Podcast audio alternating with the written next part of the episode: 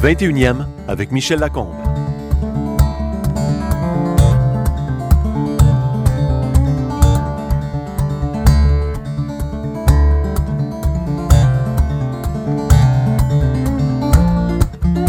C'est une femme qui n'a pas peur des choses complexes et qui croit profondément que les sociétés sont capables de corriger et de réparer leurs erreurs historiques. Ce qui lui a permis de présider calmement, en tant que commissaire, plusieurs séances de la commission Vérité et Réconciliation où les témoignages d'anciens élèves des pensionnats autochtones étaient souvent à la limite du supportable. Marie Wilson, bonjour. Bonjour. Marie Wilson, avant de parler de, ces questions autochtones, on va d'abord essayer de savoir qui vous êtes. Vous êtes euh, ontarienne d'origine, une toute petite ville qui s'appelle Petrolia, euh, à quelques kilomètres de Sarnia, la grande ville pétrolière euh, du sud du lac Ontario. Sud-ouest, oui, le sud-ouest de l'Ontario, au mm. sud du, lac Huron, oui. Et puis vous n'êtes pas, vous êtes pas né dans une famille bourgeoise, disons. Non, pas du tout. Non, pas du tout. C'était une famille euh, de petits moyens, mais une très grande famille, par exemple. Euh, beaucoup d'oncles, euh, de tantes et d'oncles, beaucoup de cousins. C'était le cercle de, nos divertissements. On, s'est amusés les uns et les autres ensemble parce qu'on n'avait pas grand moyen de faire autre chose. Puis mhm. je suis vraiment grandi en grande famille étendue.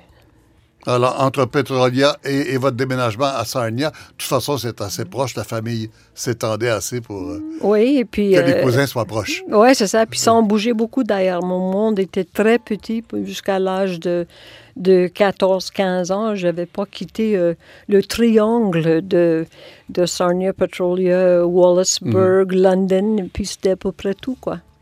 Alors, d'où vient l'idée d'étudier en littérature française? Ben, c'est intéressant, ça va commencer quand j'étais au lycée. Puis euh, là, à l'époque, c'était obligatoire qu'on suive des cours de français euh, en Ontario. Alors, c'est là que j'ai commencé à apprendre le français.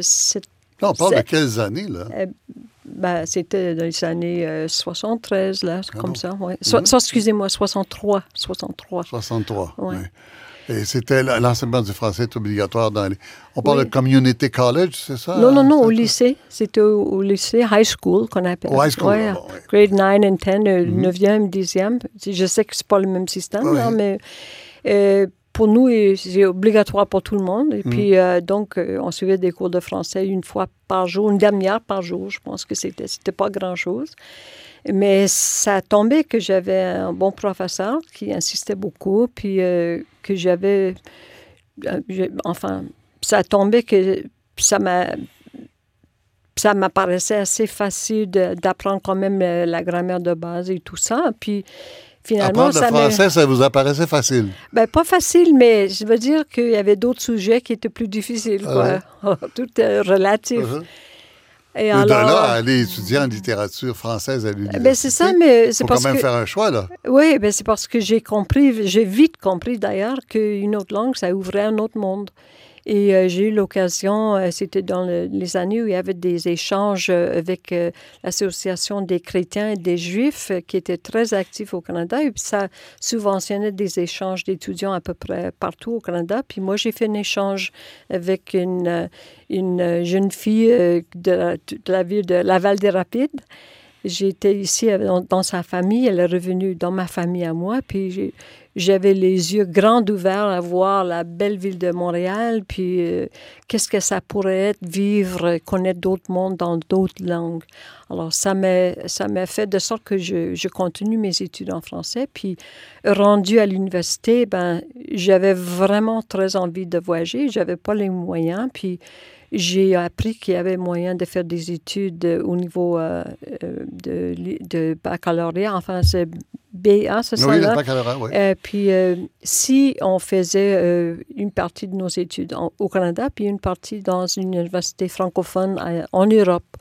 Alors, j'ai dit, bon, ben, ça y est, c'est moi qui va faire ça. Puis, je, Vous êtes allé à Québec et à Paris? Ben, d'abord, j'étais. Ben, l'échange à Montréal, c'était une question de semaine, mais ce que mhm. j'ai fait Euh, après, j'ai fait une, année à Besançon, en France. C'était la troisième année de mon bac.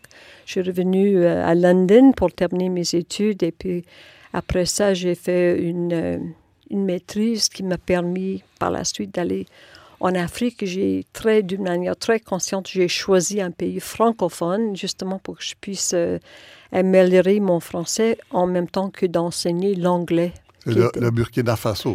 Oui, à l'époque, c'était toujours la Haute-Volta, par exemple. Ça s'appelait la Haute-Volta. Oui, ouais, puis là, ils ont repris et puis ils ont réclamé le nom, euh, pas réclamé, mais ils ont crié même repris, le, oui. Euh, le nom Burkina Faso. Oui. C'est qui est euh, le, vieux nom de la région, quoi. Ben, c'est une combinaison de, deux langues, euh, si mhm. je peux le dire, autochtones de la région, des noms africains. Et c'est une partie du nom qui vient des peuples morés, dans la langue morsi, puis l'autre qui vient des gens peuls du nord euh, du pays. Alors, ils ont pris un mot de, deux langues pour mhm. créer de l'Arménie, mais aussi une identité partagée à l'intérieur du pays. Et là, vous étiez, vous étiez enseignante au Burkina Faso. Oui, au lycée. Pendant, pendant combien de temps? Pendant deux ans. Pendant deux ans. Oui. Et puis, vous revenez ici pour faire quoi? Il faut dire que les deux ans que j'ai fait en Afrique, c'était au moment, il faut se rappeler, il n'y avait pas de courriel, il n'y avait pas d'Internet, j'avais pas de téléphone. Euh, on n'avait que le courrier euh, par la poste. Il y avait des grèves de poste aussi, souvent encore. Puis euh, comme euh, Burkina Faso, c'était aussi colonisé par la France. Tout ce qu'ils avaient comme service, comme euh, service de, de, poste aussi, ça passait par Paris. Mhm. Ça fait qu'une fois, je m'appelle très bien, il y a eu une grève de courriel, euh, de courrier de six semaines au Canada, suivie immédiatement par une, courrier, une grève de courrier de six semaines en France. Hmm. Alors j'ai fait comme trois mois sans avoir euh, la moindre nouvelle de, de chez nous et, sans, et pire que, que ma famille aussi n'a pas la moindre hmm, nouvelle de moi. Ça fait que j'ai vécu des choses de manière, pour dire, très intense et vraiment euh, où j'étais obligée de, de, de, me prendre en main, quoi. D'être très indépendante, de trouver les moyens de, de manier euh, ce qui était devant moi, euh, de faire face à ça euh, seul et avec euh, confiance et d'une manière qui me, qui me gardait quand même sauf et sain. Alors, je pense que ça m'a apporté beaucoup de, de confiance, mais aussi un sens de, de enfin d'obligation sociale parce que j'ai vécu un coup d'État, j'ai vécu plein de choses, j'ai vu les écarts euh, extrême entre ce que les gens avaient à Burkina Faso. À l'époque, c'était le deuxième pays le plus pauvre au monde. Et ce qu'il y avait en Amérique du Nord, je me rappelle, je suis revenue, j'ai été abordée tout à fait. J'étais inondée de choix quand je suis revenue en Amérique du Nord. J'arrivais à peine à choisir euh, à quoi manger, tant il y avait de choix et mmh, tout. Euh, mmh. Et ça m'avait tellement frappé la question de l'écart entre ceux qui ont et ceux qui n'ont pas. à quel moment est-ce que vous faites le rapport entre cette situation-là et celle des, des Autochtones ici? Ben justement, c'est intéressant parce que pendant que j'étais en Afrique, justement, les grandes questions euh, de tous les jours, c'était les, les, les, conflits qui existaient entre les terrains euh, ancestraux, si je peux le dire, et puis ancestraux plutôt, mmh, euh, et et le, besoin de développement économique et euh, des questions euh, environnementales. Exactement les questions qui se présentaient dans le Grand Nord du Canada lorsque je suis revenue. Il y avait la question de l'inondation de la région de la baie James, l'injonction des, des cris pour euh, prévenir justement qu'il y a eu cette inondation. Il y a eu la question. À cause des barrages d'Hydro-Québec. Oui, c'est ça. Puis, euh, mais la crise, justement, les mêmes euh, grands principes besoin de, de job, euh, de, de, développement économique, euh, euh, droits autochtones et puis besoin de, de, de, sauvegarde environnementaux. Alors, mm. c'est dans le Grand Nord où là je suis aussi, c'était la même chose. C'était la question d'une d'un gazoduc le long de la vallée de Mackenzie. C'était l'enquête de Berger à l'époque Mhm, et mhm. toutes ces mêmes grandes questions. Alors, que- pendant que moi j'étais... Oui, enfin, juste pour euh, éclaircir ce point-là, vous vivez à Yellowknife, dans les territoires du Nord-Ouest, depuis très pas- longtemps. Oui, oui, oui, oui, mais pas quand je suis revenue directement. Et c'est pour Alors, ça, vous êtes justement... revenu où? Est-ce que vous êtes revenu dans votre région d'origine, en Oui, oui, c'est ça. Mhm. C'est parce que ce que j'avais vécu en Afrique, c'était que j'ai vu ce... Il y avait un moment clé, c'était que j'avais vécu ce coup d'État, puis je voyais, j'étais là comme professeur, n'oublions pas, et Mhm. puis j'ai vu euh, à quel point c'était frappant euh, ce que nous, je voyais, ce que nous, je... Enfin, ce que tout le monde vivait, et qu'est-ce qu'on entendait aux nouvelles par la voix de l'Amérique et tout ça. Et j'ai dit, ben, c'est là que ça m'a vraiment frappé à quel point il y a eu du pouvoir dans les informations, à quel point ça peut être utilisé pour le bon ou bien pour les raisons euh, euh, moins altruistiques. Et c'est Euh, pour ça que vous êtes devenu alors- journaliste par alors la j'ai suite. dit, ouais, je vais faire un changement, je vais faire du journalisme. Je suis revenue donc en Ontario et j'ai commencé, euh, c'était un cours d'une maîtrise en journalisme qui avait juste débuté l'année avant euh, à l'université de Western. Alors j'étais dans le deuxième groupe de ça. Western University, c'est à Euh, London. À London, oui, voilà, c'est ça. Mhm. Alors, j'ai fait cette euh, maîtrise-là et puis, entre-temps, je faisais attention à ce qui se passe au Canada. J'ai vu les liens, puis j'ai dit, bon, ben là, je m'en vais au Grand Nord parce que c'est là que je reconnais qu'il y a ces, ces, ces mêmes grandes questions. euh, De l'Afrique au Grand la- Nord, vous n'aviez pas peur des changements climatiques. euh, ben, ben, C'est-à-dire le climat environnemental, oui, c'est tout à fait différent, mais le climat politique et social, Ouais. c'était semblable, c'est ça le dire.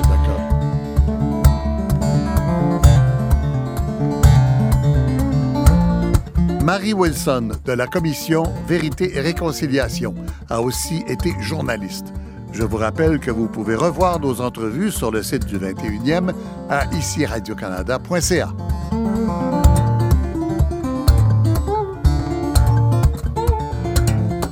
Vous êtes entré à CBC, euh, Radio-Canada, en service anglais, comme on dit? Oui. Là, c'était euh, 60, euh, 77. Mhm. Ouais, 77, ouais. Et J'ai- commencé euh, d'abord avec euh, euh, la, la presse écrite, c'était euh, Leader Post à Regina, parce qu'après que j'ai fait mes études, ben, j'ai pris le, le job que j'ai pu avoir. En euh, Saskatchewan. à Saskatchewan. Oh là là. Genre, J'ai vécu là un bout de temps, puis j'ai commencé à la, presse Vous écrite. êtes mais trimballé pas mal, hein? euh, j'ai vécu dans plusieurs régions du Canada. Et à un moment que- donné, vous êtes ouais. journaliste à Québec. Oui, après ça. Donc, je... Et c'est une drôle d'année, c'est 1980. Ouais.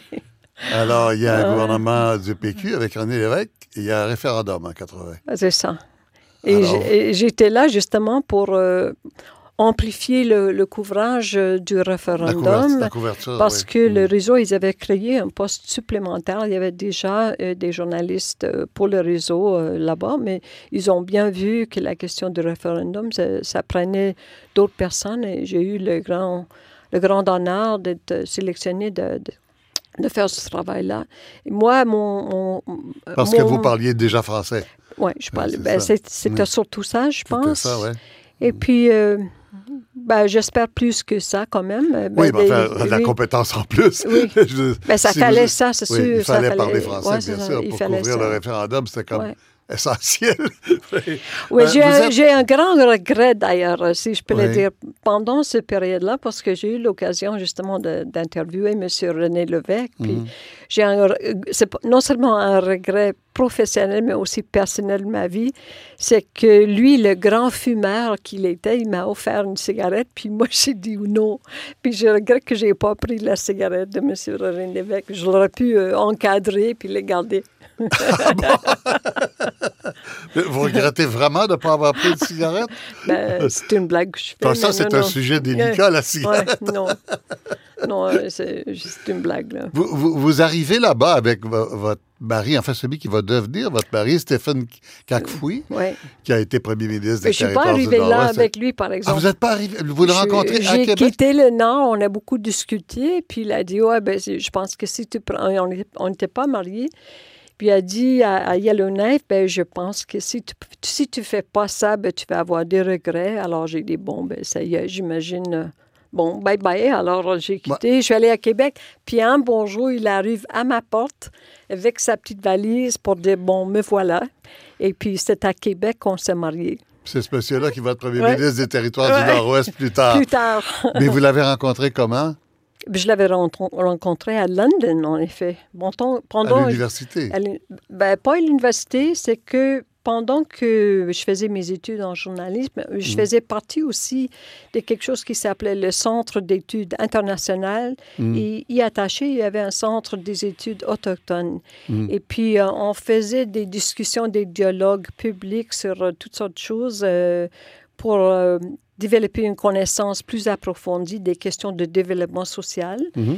Et pendant ce temps-là, il y avait justement l'enquête Berger Inquiry en ce qui concerne le, gazoduc proposé pour la vallée du Mackenzie. Il y avait aussi des questions chez les Nishka et chez les, chez, euh, dans la région qui est maintenant mm. Nunavut aussi. Et il y avait toute une série de, de leaders du Nord qui sont venus présenter dans le Sud il y avait beaucoup de gens des églises, euh, des, des, syndicats, mhm. euh, des universités qui voulaient offrir un mot de soutien euh, avec les Dénés, les Inuits du Grand Nord, mais qui n'avaient jamais mis pied dans le Nord, donc qui risquaient de ne pas prononcer correctement Dénés, mhm, par exemple, mhm. des choses comme ça. Ces gens sont tous venus pour pour qu'on les connaisse et pour qu'eux, ils, ils, ils, apprennent qu'est-ce que, qu'est-ce que les gens voulaient offrir en tant que soutien pour être sûr que ça, ça marchait mal. Quoi. alors, euh, c'est, dans ce contexte que je l'ai rencontré. Votre mari, Stephen Kakui, descend à London du Grand Nord pour expliquer la situation des données, quoi. Oui, c'est ça. Et puis, euh, dans notre famille, la blague qu'on fait, c'est que il dit, ouais, ben, j'avais fait le traversée du monde, de, du pays. J'ai écouté les gens partout, partout. Puis, hmm. le tout dernier arrêt, c'était à London et j'ai entendu, euh, il dit ça à nos enfants. Et j'ai entendu parler de ta maman. C'était sa présentation, c'était la meilleure au monde, donc la meilleure du pays. Donc il a fallu que je tombe euh, amoureuse d'elle. Ça c'est la blague qu'on raconte à nos enfants. Euh, vous racontez que quand vous êtes à Québec, il arrive avec sa petite valise à votre appartement. Euh, si j'ai bien lu mes dossiers, il vient de se présenter comme grand chef des Dénés, où il a été battu par Georges Erasmus. non, George, il était déjà le grand chef. Ah bon? Et c'était après que George était déjà grand chef pendant un bout de temps. Oui. Et que ben, c'était plus compliqué que ça. Puis je ne vais pas parler beaucoup de ça parce que j'étais pas. Euh, Les dossiers sont parfois dedans. Mais il s'est posé euh, euh, contre George. Puis c'est George qui l'a battu. Mhm. Mais suite à ça, il a il était élu lui-même. Après, oui, mais plus tard, quand vous retournez après l'épisode Québec. L'épisode Québec, donc, vous couvrez le référendum pour CBC Radio. Oui. Et puis, à un moment donné, c'est fini, le référendum, avec les résultats qu'on sait. Et puis, on n'a plus besoin de vous à CBC, si non, c'est pas, Non, c'est pas ça du tout. pas comme ça qu'est arrivé. Non, c'était euh, Radio-Canada, on est tombé en grève. Ah, c'est la grève, bien sûr. Et moi, j'ai fait la grève pendant sept mois, puis à un moment hmm. donné, j'étais fauchée, puis il a fallu bien qu'on gagne, puis mon mari ne parlait pas français. Et moi, je travaillais dans le cabinet de M. Lévesque à écrire euh, pour la, revue Rencontre. Euh, c'est sûr que j'étais pour être payée, mais ça ne se payait pas vite. Hein. C'était très, très, très lent, la, bureaucratie. Pour mhm. les... Alors, il a fallu que je retourne euh, au Grand Nord. Puis, finalement, c'est mon mari qui, s'est trouvé comme... l'officier, enfin, il était responsable du développement économique pour son communauté. Et alors, j'ai pris euh, une pause euh, de maternité avec. Euh, d'ailleurs, on a lutté dans la grève pour avoir les droits de maternité. On les a eus, mais on avait lutté si longtemps que moi, je n'étais pas qualifiée pour les avoir. Alors, j'ai pris une année à sans solde. trop tôt. Euh, c'est ça. on appelait ça la cause de Marie. Voilà, on dit la clause de Marie. Je ne me souviens plus le, numéro, de, mais on blaguait là-dessus dans, le, dans, la rue quand on mm. faisait le, les ah, donc, donc, le, cabinet de René Lévesque, c'est très court. Euh, c'est un euh, c'est pendant la ben, grève de, de, Radio-Canada CBC. Oui, ben, c'était quand même euh, presque un an que ah j'étais là. Ben, mhm. Il me semble que c'était presque un an. Enfin, la, grève, ça a duré sept mois, en tout cas. Vous travaillez pour le, euh, le, voyons, le, le département euh, du gouvernement qui s'appelle le SAGMAI. Le SAGMAI, voilà. Société de, je me souviens pas exactement, là, mais relation avec les Autochtones, Mhm, qui est dirigée par M. Éric Gourdeau, mhm. auquel euh, René Lévesque est très attaché. Hein? René Ben, Lévesque est il, très tenait le, il tenait le dossier, lui, Mhm. directement. Alors, euh, Mhm. Oui. Ben, D'ailleurs, il a tenu le, le dossier des, des relations autochtones. Il a vu ça comme euh, Mhm. inter, in- intranational. Alors, euh, c'est lui qui a tenu ça.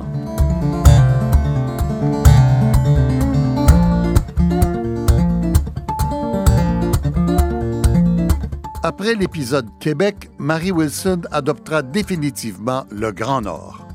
Vous la retrouverez sur le site du 21e de ici radiocanada.ca.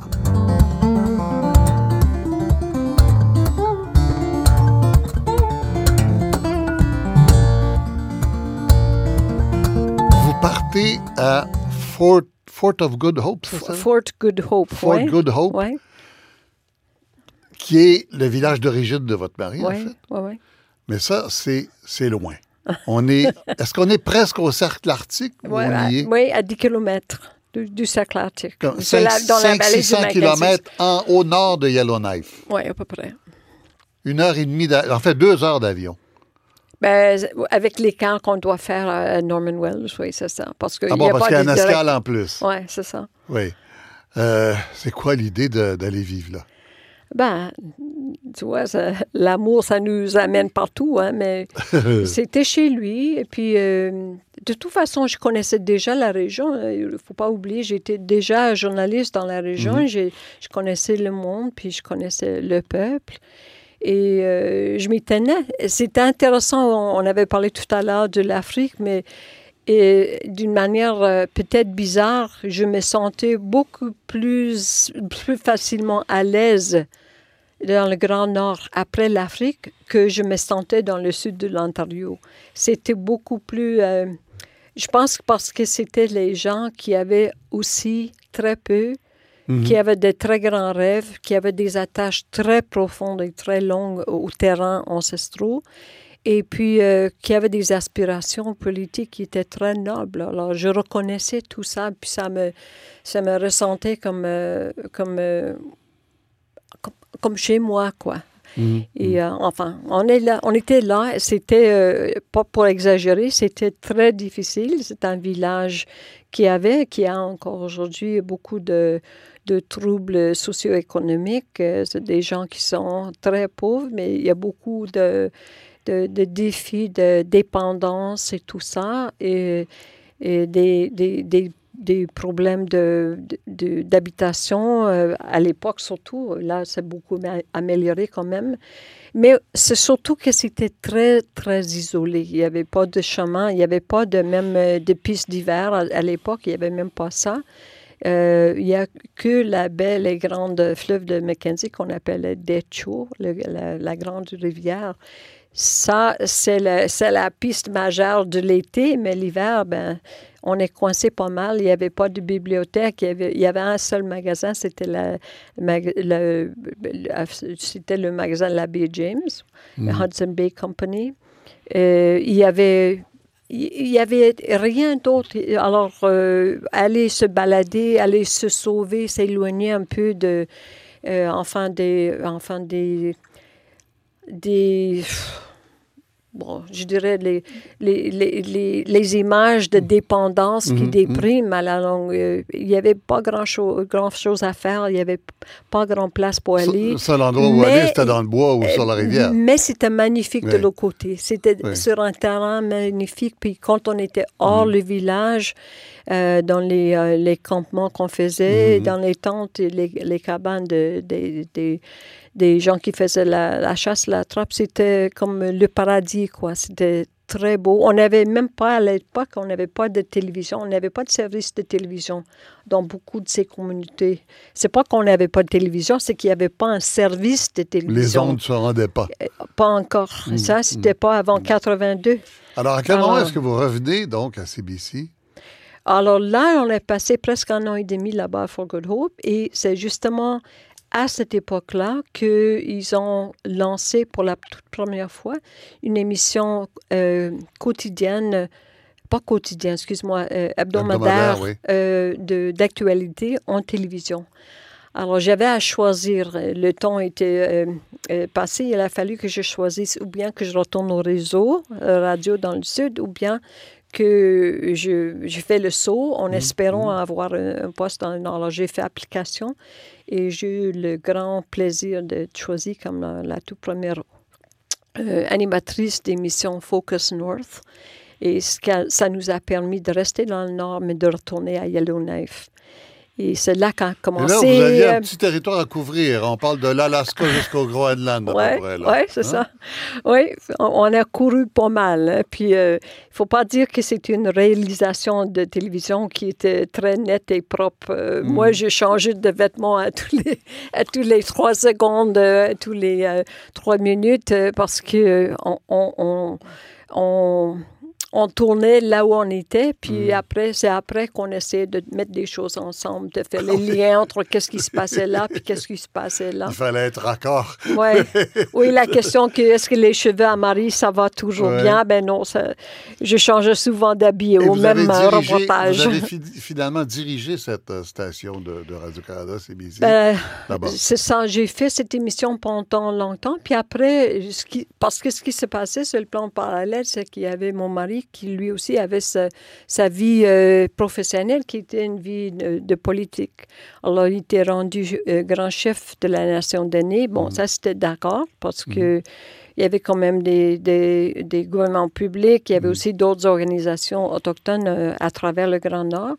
Mais après, il s'est fait élu comme ministre de, de, dans, il était ministre dans le gouvernement du, des territoires du Nord-Ouest. Bon, ça, ça a fait que moi qui étais journaliste, surtout euh, politique, c'était difficile. Alors, mais à l'époque, j'étais la seule journaliste pour cette émission-là. Je faisais mhm. le tout, le tout. Euh, animatrice, reporter, mhm. écrivain, tout, quoi. Euh, il y avait des, des, des, il y avait un recherchiste, mais après une année, il y avait une, une autre personne qui faisait euh, du journalisme, des reportages mhm. en ondes. Et ça fait que je pouvais lui passer à lui tout ce qu'il avait à faire avec mon mari, puis moi, j'ai pu continuer. Mais finalement, euh, au cours des années, il est rendu euh, premier ministre des, territoires. Donc mhm. là, ça ne marchait plus parce que moi, j'étais rendu chef du... Ah, ben, j'ai dû quitter d'abord quand il était rendu ministre dans le gouvernement.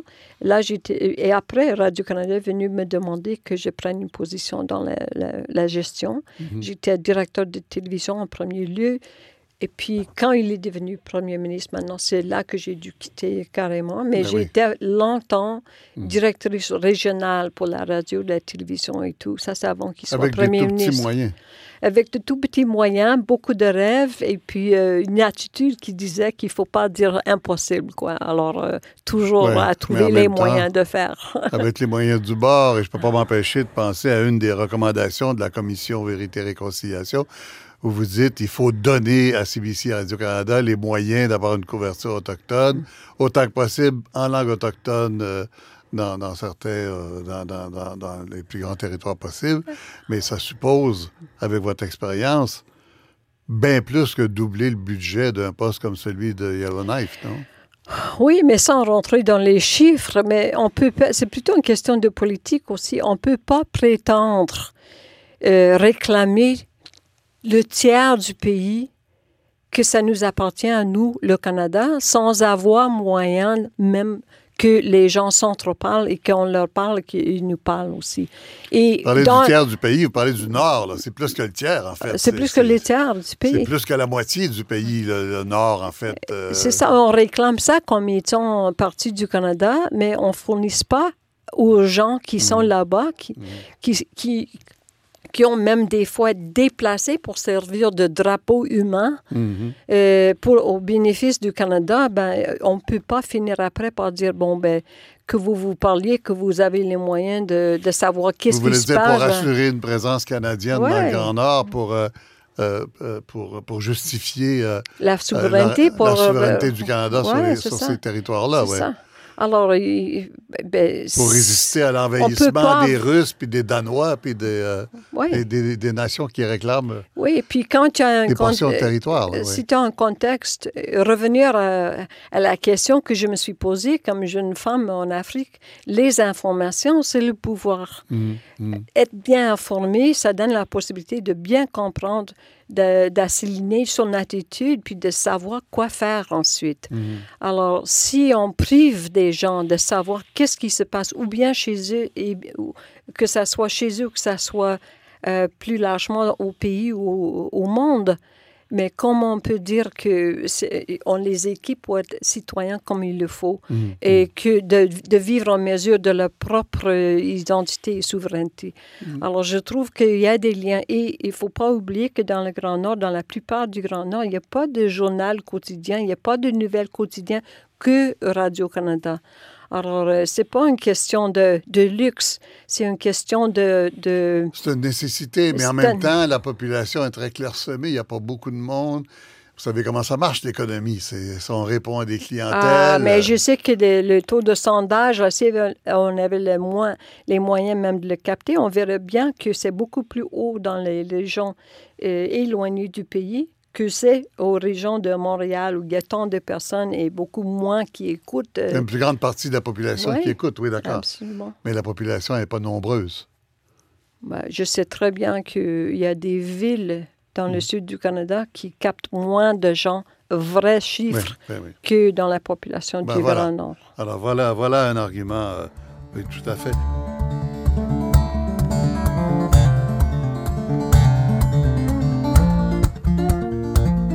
Marie Wilson pense que la commission Vérité et Réconciliation est le début de la correction de l'histoire du Canada qui excluait les Premières Nations.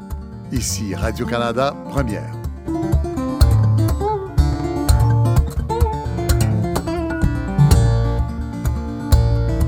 Vous avez une tâche épouvantable. Vous avez une tâche épouvantable euh, avec la commission Vérité et Réconciliation, celle de faire non pas une commission d'enquête, mais une espèce de grande commission pour faire parler les gens, pour apprendre à tout le monde qu'est-ce que ça veut dire d'avoir mis pendant euh, depuis la fin du 19e siècle 150 000 enfants arrachés à leur famille dans des pensionnats catholiques ou presbytériens ou euh, anglicans, euh, avec pas le droit de revoir leur famille avant la fin de leurs études ou alors euh, les vacances d'été. Euh, c'est une- un mandat épouvantable. Vous n'avez pas eu peur de prendre ce mandat-là? C'était Euh, sûr d'avance que ça allait être hyper déprimant. Là. Oui. Euh, ben, j'ai jamais vu ça en termes de peur, ça je peux dire. Euh, ce que je veux dire, c'est que pour moi, le plus grand défi, ça n'a jamais été de faire parler le monde. Le grand défi, c'est de faire écouter le monde. Oui. C'est de faire écouter les non-autochtones à comprendre qu'on ne parle pas, on écoute. on parle pas d'une question autochtone, on parle Mm. d'une question de l'histoire du Canada. oui, oui. On parle d'une question de, de, Que ça devienne une de question de l'histoire du Canada. de rupture de contrat légal et moral, Mhm, mhm, d'une brisure de, de bien vouloir, mhm. d'une brisure de confiance euh, dans l'État que, que ça va vivre aux valeurs proclamées ailleurs dans le monde, à l'intérieur du pays. Alors, c'était vraiment euh, de voir euh, à quel point on avait commencé d'un point d'ignorance large à travers le pays en ce qui concerne les questions autochtones généralement et la question des pensionnats en particulier. De reconnaître que nous, on, était tous grandis, en, éduqués dans les écoles qui ont parlé pas du tout, ou bien s'ils ont parlé, qu'ils ont parlé en négatif, qu'ils ont nourri l'ignorance qui, euh, qui caractérise beaucoup de la société d'aujourd'hui. Alors, c'est pour ça qu'on a tellement de rattrapage à faire, à revoir cette histoire qu'on connaissait pas du tout, bien qu'on connaissait à travers, qu'on connaissait, comme euh, euh, d'une manière euh, malhonnête. les stéréotypes très négatifs que moi j'ai appris à l'école. J'ai appris qu'il y a des sauvages, j'ai appris, j'ai parlé des questions d'escalpage et des choses comme ça qui faisaient peur.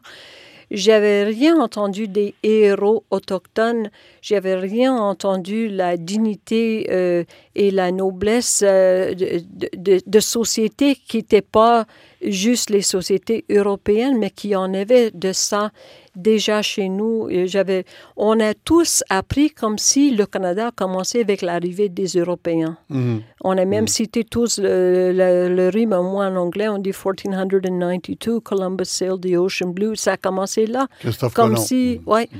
Alors, euh, je trouve que, je reviens que donc le grand défi pour moi au cours de la commission et à partir d'aujourd'hui, à l'avenir, c'est la question de l'écoute. Est-ce qu'on s'écoute? Est-ce qu'on est prêt euh, à réapprendre les leçons qu'on nous a si mal euh, apprises? Et Mais puis, pour nous apprendre l'histoire à nous, c'est beaucoup demandé aux, aux pensionnaires euh, qui sont venus témoigner que de revivre tout ça. C'était très dur, mais ça qui était, moi je dirais, très beau dans notre commission, justement, vous avez rien, c'était pas une commission d'enquête, donc on n'avait pas le droit de, D'obliger des témoins. d'obliger les Mm. témoins, euh, on dit subpoena en anglais, mais euh, on n'avait pas aussi le droit d'obliger que les, les, ceux qui avaient perpétué des, des dommages qu'eux se présentent, Mhm. c'était du volontariat. Aussi, euh, la nature la- de l'entente. Vous ne pouviez pas obliger l'Église euh, anglicane ou catholique à venir témoigner, c'est ça? Oui, euh, ben, Mm. c'est-à-dire euh, l'Église comme totale, un peu, dans la mesure où notre mandat avec la Commission, ça, il y avait des, des, des aspects de nos tâches, certains de nos tâches qui disaient carrément euh, a meaningful role pour the, for the parties to the agreement. Alors, par exemple, nos événements nationaux, il y a une ligne qui précisait que qu'on va les monter de sorte qu'il y a un engagement euh, enfin, de valeur avec tous les partis de l'entente qui ont donné naissance à la commission. Donc, ça veut dire justement les églises, Mm, mm. le gouvernement fédéral euh, et les autochtones ah, et les OK, survivants. alors c'est parti qu'il y avait des obligations devant la commission. Vous parlez d'une entente. Là, il faut remonter un peu dans le temps. Elle vient d'où cette commission qui n'est pas une commission d'enquête, mais qui a à peu près le même résultat parce qu'on parlera des recommandations tout à l'heure. Ça- L'origine, là, dire- c'est... Mais la plupart des, de- des, des enquêtes de vérité et réconciliation à travers le monde, puis Oui. là, il y a déjà eu On parle d'Afrique plus- du Sud, plus on de parle 60, d'Espagne, on va- oui. le Pérou, le Guatemala, Oui, euh, la- Sud, euh, le- maintenant de nos jours en Tunisie, Népal, il y en a partout. Mais dans tous ces cas-là, euh, nous, c'est l'exception. C'était des, euh, des enquêtes qui étaient mises en place par un gouvernement, normalement après une période de, de crise euh, Mhm. euh, militaire. Et justement pour, pour éviter qu'il y ait une guerre civile, souvent, pour essayer d'établir du calme et que, qu'on, qu'on a quand même l'espoir qu'il y ait une, une vie Que la vie politique normale puisse reprendre par la oui, suite. calmée, quoi, Oui. c'est ça. Mhm. Alors que dans ce cas au Canada, c'est ça qui est très important. Et moi, je pense qu'on devrait, on est très fiers d'ailleurs comme Canadiens, grâce aux survivants de ces pensionnats. C'est eux autres. Il y avait 80 000 à peu près qui se sont mis ensemble. C'était plus long. Il y avait des, il y avait des, des actions devant la cour, individus, dans le nord, dans l'est, dans l'ouest. Après, c'était rendu des, des, des, des, euh, on appelle ça des, des, cas collectifs, des, des euh, Oui, des, des euh, recours, class action, recours collectifs. recours co- collectifs, voilà. voilà. Mm. Donc, il y en avait plusieurs. Puis finalement, tout ça s'est rassemblé dans un recours collectif national pour tout le pays. Autrement dit, c'est les survivants, eux autres, qui ont porté plainte. Mhm. Et ils ont Mhm. porté plainte. On ne pense pas normalement du gouvernement comme étant un défendant, mais ils étaient le, le- le défendant majeur dans cette, euh, cette action. Enfin, Et- L'accusé, quoi. L'accusé, Oui, c'était le gouvernement. ouais, ouais, le Mm. gouvernement et les quatre églises. euh, Et les quatre églises donc, il y concernées. plusieurs entités des catholiques, par exemple, euh, l'Église anglicane, euh, l'Église unie du Canada et les presbytériens. Puis là, je les ai nommés en ordre de leur... de, enfin, bah, c'est-à-dire le combien d'écoles qu'ils Oui, ont dirigées. de- quoi. oui, oui, C'est oui. ça. Et, Parce que euh, tous- tous les pensionnats appartenaient à, ces, à une de ces quatre églises-là?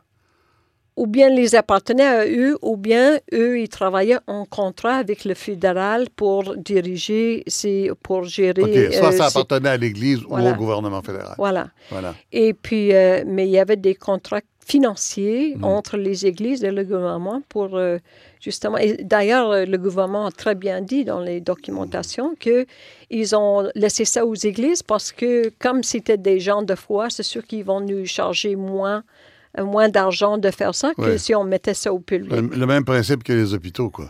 Un peu Ça, ça. coûtait ouais. moins cher parce que c'était les religieuses. Ouais, c'est Oui. ça, c'est ça. Oui, bien sûr. Alors, mais Euh, pour revenir à la question de base que vous m'avez posée, euh, c'était que le fait que euh, cette action a donné suite à une, une, euh, une convention dont la, commission de vérité et réconciliation, euh, la commission de vérité et réconciliation, excusez-moi, on faisait juste une partie. Oui. Il y avait, Oui. des, il y avait des provisions financi- financières, par Mhm. exemple, euh, très euh, symboliques, pas beaucoup, pour chacun, chaque Mhm. étudiant qui est, qui est allé au- aux écoles. Il y avait aussi un aspect financier pour ceux qui avaient euh, vécu des abus sévères. Et ça, c'était pas automatique ni universel, c'était par... euh, il fallait plaider ça, puis Mhm. il fallait avoir des avocats, et puis il y avait un processus d'adju- d'adju- d'adjudication là-dessus. Et dépendant de, de la natu- nature des mots, ben, il y avait un autre argent à donner. Ça, ça n'avait rien à faire avec la commission. Nous, c'était surtout pour que on, on capte l'histoire de ça, qu'on le, on, on- on- le protège pour des Ouais. années à venir, Ouais. qu'on s'en sert pour éduquer le grand public et qu'on inspire de la réconciliation. Et c'était surtout volontariat. Alors, Donc, tous ceux qui sont venus, il n'y avait pas de gain pour eux, sauf partager. Marie Wilson, vous connaissez la radio, vous en avez fait. Il nous reste 10 minutes. Alors, dans ces 10 minutes-là, je voudrais qu'on donne une idée de, en fait, l'ambition que vous avez pour les relations euh, entre toutes nos nations, euh, pour le Canada, pour l'avenir.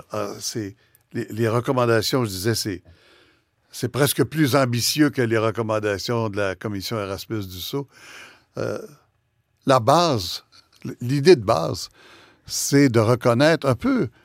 J'ai envie de citer John Saul euh, qui dit euh, on, a, tellement négligé ça qu'on on se rend plus compte, on se rend pas compte quand on regarde l'histoire qu'on est constitué de nations autochtones comme de nations européennes aussi. Et bon, on lui en tire toutes sortes de conclusions. Vous vous dites qu'il faut, il faut en fait refaire l'histoire. Refaire l'histoire, c'est une tâche à peu près impossible. Hein? Euh, enseigner autrement euh, les relations autochtones, obligatoirement à l'école, dans les collèges, à l'université, avoir des cours dans des langues auto- autochtones. Bon, je sais qu'il y a l'Université du Manitoba qui, euh, commence un programme bientôt, mais dans votre esprit, ça doit aller jusqu'où? C'est quoi la mesure du succès qu'on pourra faire dans dix ans d'une série de recommandations comme celle-là? Ben, D'ici dix ans qu'on aurait bien commencé le travail, quoi. Parce que je pense que ça va être un travail de plus de dix ans. Euh, là, vous avez touché à plusieurs choses et je dirais tout simplement que le rapport... euh, L'éducation puis les langues. Oui, ben, Mhm. oui. Euh, mais que le rapport euh, Erasmus, nous autres, ça avait- une des recommandations qu'ils ont fait, justement, c'était qu'il y a une enquête précisément au sujet des pensionnats. À tel point, les gens leur avaient parlé de ça comme étant une expérience clé de leur vie et de leurs cir- circonstances contemporaines. Alors, euh, nous, on- on- on- je vois le lien là. Et, mais je remarque aussi que ça, apprend, ça a pris que les survivants insistent là-dessus pour que ça ait lieu. Euh, la- le travail que nous, on a fait, ça, moi, je disais souvent aux survivants, c'est vous autres les professeurs aujourd'hui. C'est vous autres qui êtes en mesure de nous apprendre ce que nous, on n'avait pas appris. Et le fait que nous, on a enregistré tout ça, on a maintenant pour toujours un raccord de leur vécu qui n'est pas moins valable que ce que les gens qui ont enregistré leur vécu dans les camps de concentration ou bien les gens qui ont vécu on a de nos amis qui ont vécu le, le, génocide au Rwanda, qui ont, qui ont là, c'est capté. On ne peut plus jamais nier au Canada que ça s'est passé ici au Canada, qu'il y a eu des abus terribles, non seulement des droits humains, mais aussi euh, de la dignité individuelle des, des petits-enfants pendant des décennies, mmh, mmh. et que ça a rompu des choses très profondes dans la nature des relations avec oui. soi, chez eux, mais, mais aussi entre nous. C'est pour ça que je vous demande si, qu'est-ce qui peut vous faire croire que c'est possible de corriger tout ça? C'est tellement que, énorme. Non, parce que je crois dans le, le bonté des Canadiens. Je crois vraiment dans le bonté des Canadiens. J'ai pas rencontré, monsieur, une seule personne depuis qu'on a commencé notre travail qui n'a pas dit une fois qu'il le sache que c'était pas juste ça, que ça aurait pas dû avoir lieu, que c'était pas que, moi je n'aurais jamais accepté ça, que ça soit mes enfants à moi, mm. que c'était pas juste que ça arrive à eux. Et n'oublions pas que eux ils avaient pas les moyens de, de, de, d'empêcher ça. Ils avaient perdu le, le, le, droit de voter, on leur avait enlevé ça. Ils n'avaient pas le droit de se rassembler, ils n'avaient pas le droit d'embaucher un avocat. Alors, c'est pas que les parents n'ont pas vu, n'ont pas choisi. Alors, vous, je... savez, vous savez à quel point ça va être difficile. Vous savez à quel point il y a... Bon, prenons un exemple près de Montréal. Hein? Oui. Je pense aux gens de Châteauguay qui prennent le pont Merci à tous les jours. Oui. Ceux qui voient des Indiens, c'est Kanawagé. C'est euh, des, marchands de vin qui ne veulent pas euh, payer de taxes, c'est des marchands de cigarettes illégales, c'est des casinos qui refusent d'être encadrés dans un, système, c'est euh, des gens qui sont à, la limite de la légalité, mettons, qui, font la loi sur quelques, centaines de mètres, là, enfin, une couple de kilomètres sur le, le, chemin entre le Pont-Mercier et, et Châteauguay quand on voit ça tous les jours, on n'a pas l'esprit très ouvert pour, euh, pour, pour, expliquer qu'une partie de la population n'est pas sensible à ce discours-là. Ben, je ne sais pas si on peut dire la plupart de la population. Non, mais une bonne partie. Ben, on peut citer beaucoup d'exemples un peu partout comme ça. À quoi ça se naît, en fait, beaucoup de choses. Oui, ben, c'est sûr. Ben, moi, moi, je rêve pas, je, je, je n'ose pas rêver que tout le monde va être d'accord sur, sur n'importe quoi dans notre société. Mm. Ça, mm. je suis pas euh, naïve à ce point-là, mais je crois que les gens sont bien capables de comprendre qu'est-ce qui est juste et qu'est-ce qui n'est pas juste. Et comprendre ce qu'on nous a jamais enseigné, que la raison, une des raisons pour laquelle les gens euh, euh, euh, font des blocages des affaires de même, c'est qu'on les a coincés. On sait très bien que euh, si on menace, il y a une réponse à ça. Et puis des gens qui avaient beaucoup de terrain dans le passé, qui maintenant qui n'ont presque plus rien, alors que des populations s'élargissent, euh, qu'il y a quelque chose qui n'était pas juste entre. Mm. Mais je pense que, pour revenir à la question plus large, moi, je pense que la société est bien capable d'agir au niveau des valeurs et euh, voir que, comprendre d'abord. Vous m'avez posé une question, qu'est-ce que moi j'attendais? Oui, d'ici oui, 10 ans? Oui. Dès le début, j'ai dit, moi, je pense que la première des choses, c'est qu'il faut qu'on soit bien informé et on ne l'était pas. Mhm. Mm -hmm. On n'est on n'est pas une société bien informée mm -hmm. euh, de cet aspect de notre histoire. Une fois bien informé, que ces informations-là, ça peut changer d'attitude. Et je pense que oui, et c'est ça que j'ai vu. En commençant le... par les institutions d'enseignement. Là, et les institutions de, de gouvernance aussi, mmh, oui, sûr, de ceux qui, qui, offrent des services, les institutions de, de journalisme, des, mmh, des mmh. institutions de, de, de, loi, de droit, de médecine, euh, de services sociaux qui enlèvent, qui continuent à enlever des enfants euh, de chez eux, de leur culture et de leur identité pour nourrir une autre génération, un jeune. Qui, ouais, vous demandez, entre disent... autres, qu'on fasse des comparaisons euh, précises entre le nombre d'enfants en protection euh, dans les nations autochtones et, et dans les euh, autres Canadiens. Vous êtes, on, on va voir qu'il y a une disproportion incroyable, etc. Mais qu'est-ce que vous demandez aux, Premières Nations? Qu'est-ce que vous demandez aux Mohawks dont on parlait tantôt? Qu'est-ce que vous demandez à certains cris qui ont amassé des fortunes à partir de certains traités? Euh, Qu'est-ce que vous demandez à ceux qui s'en tirent le mieux ou euh, de façon un peu... Euh, borderline avec la loi, disons, euh, dans les nations autochtones? Mais c'est ça qui était très beau. Je, disais tantôt que ceux qui sont venus nous parler, euh, parce que moi, je prétends pas être spécialiste dans toute la Mhm. question de la société autochtone. Euh, je base ce que je dis sur ce que nous, on a appris par l'expertise Mhm. des gens qui étaient dans les pensionnats. Mhm. Et c'est eux autres qui ont, font, qui ont fait le lien entre ce qu'ils ont vécu Mhm. et l'état d'a- d'affaires dans la société de nos jours. C'est eux autres qui nous ont dit, par exemple, euh, le, le fait que j'étais violée la première journée de, de l'école pour moi, ça a fait que apprendre à l'école, c'était pas facile Mhm, pour moi. Euh, j'étais tellement traumatisée que je j'avais pas de parents, il y avait personne pour me protéger. J'ai mal appris. Hein? Mhm. Donc, euh, été toute ma vie mal euh, employée ou bien pas employée du tout. On a vécu en pauvreté. Je me suis, je me, on m'a jamais dit qu'est-ce qu'il y a. J'étais pas soignée sur le plan euh, médical euh, ni santé en ce qui concerne les traumes d'enfance. Euh, je me suis soignée moi-même avec l'alcool. Ça a donné à la violence. C'est ça qui a fait que mes enfants étaient enlevés de moi. Les gens qui nous ont dit, moi, la journée la plus difficile de ma vie, c'est le jour qu'ils sont venus m'enlever mes enfants. Et le jour euh, le plus important pour moi, c'est le jour que j'ai pu avoir réunion avec eux et maintenant que ça va mieux. Je pense que les gens, ils reconnaissent qu'il y a beaucoup de travail à faire chez eux aussi.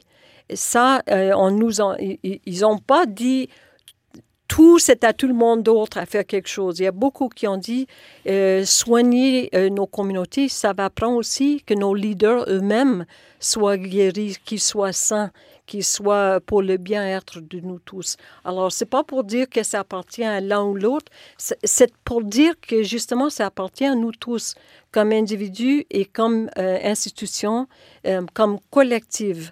Et euh, ça commence avec euh, l'attitude euh, du gouvernement fédéral et l'attitude de la société pour dire qu'on peut être mieux, on va faire mieux et les choses vont petit à petit devenir meilleures. Marie Wilson, merci beaucoup. On, on a envie de continuer, mais voilà. Le temps est toujours limité hein, pour tout. Ben, la réconciliation, ça prend du temps alors. Merci, Marie Wilson. Merci beaucoup.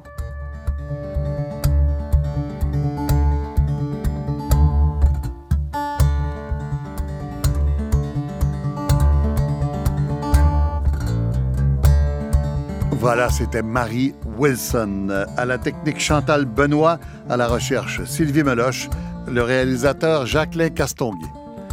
Demain, le psychiatre de rue Olivier Farmer.